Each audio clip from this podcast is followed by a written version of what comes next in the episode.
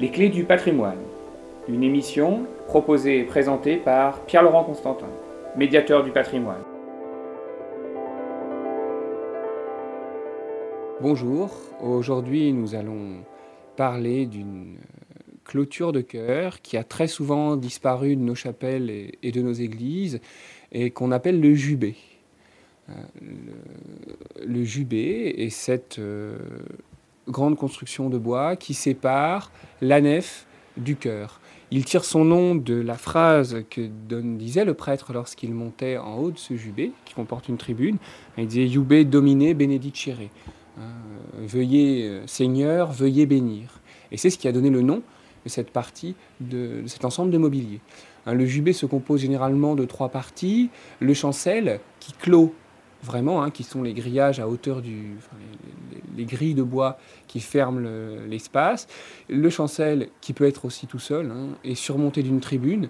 Et sur cette tribune, on trouve le trèfle, hein, c'est-à-dire généralement une représentation du Christ en croix, entouré des, de larrons ou simplement euh, entouré de Saint Jean et de la Vierge. Donc le jubé avait pour but de bien séparer la nef du chœur, de bien séparer les fidèles des clercs.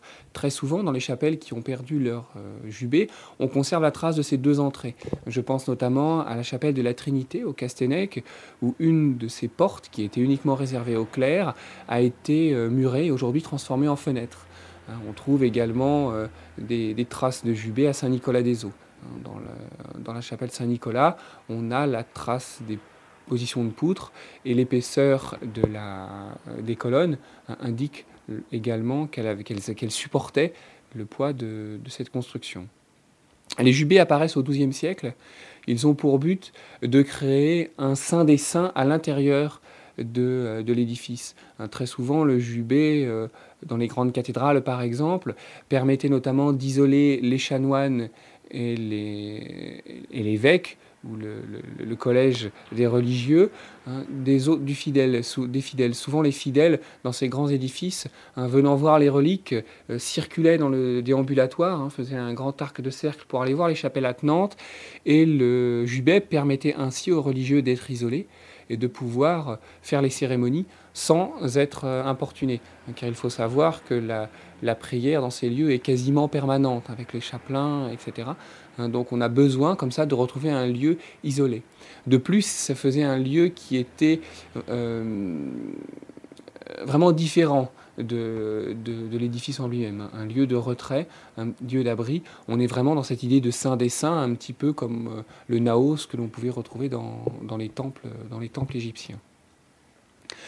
Donc ce jubé euh, installé au XIIe siècle va être conservé pendant la période médiévale on en conserve. Alors, il est soit en pierre dans les édifices majeurs, hein, notamment euh, euh, dans les grandes cathédrales. Euh, je pense au jubé très très beau à Paris aussi de Saint-Étienne-du-Mont qui été conservé, qui lui est Renaissance, mais qui est, qui un très bel ensemble. Donc le, les jubés dans, la vallée du, dans la vallée du Blavet et le, pays de Pontivy sont en, bois, évidemment beaucoup plus facile à réaliser. On pense notamment au jubé de Saint-Fiacre en Melleran, qui sépare bien ces, deux ensembles. On a également le petit jubé de Saint-Barthélemy, de Saint-Adrien, chapelle Saint-Adrien en Saint-Barthélemy, également un à la Trinité à Cléguérec, le plus célèbre du Morbihan étant bien sûr celui de, du Fawet, voilà, réalisé autour des années 1580 par euh, Nicolas Lelouergan. Euh, ces, jubés sont, sont parfois, hein, euh, je vous disais, il y a une tribune, parfois on ne trouve pas la, tribune, on a juste un chancel, juste une clôture de chœur. Euh, je pense là à ce qu'on a conservé, qui est celui qui est très très beau à Notre-Dame de Joie au Goazé, à Saint-Uriot. Hein, également celui de, de la chapelle de la Houssaye à Pontivy. On a ce chancel surmonté d'un Christ en croix et de Saint Jean et de, et de la Vierge. Sur la tribune, on a des panneaux, panneaux qui reçoivent souvent une décoration, et on trouve euh, assez régulièrement la représentation des douze apôtres. Ça peut être un credo apostolique, comme on a à Saint-Fiacre, hein, par exemple, les douze portant chacun une banderole avec le texte, avec une phrase du credo, Voilà pourquoi on dit credo apostolique. Hein. Chaque apôtre porte une phrase, façon de dire que chaque apôtre énonce aussi le credo. Hein, et on comprend très très bien la position des apôtres face à la nef. Ils regardent le fidèle et se portent véritablement en témoin. Hein, ils sont, euh, d'une certaine façon, la matérialisation de tous ces fidèles qui sont aussi dans, euh, dans la nef.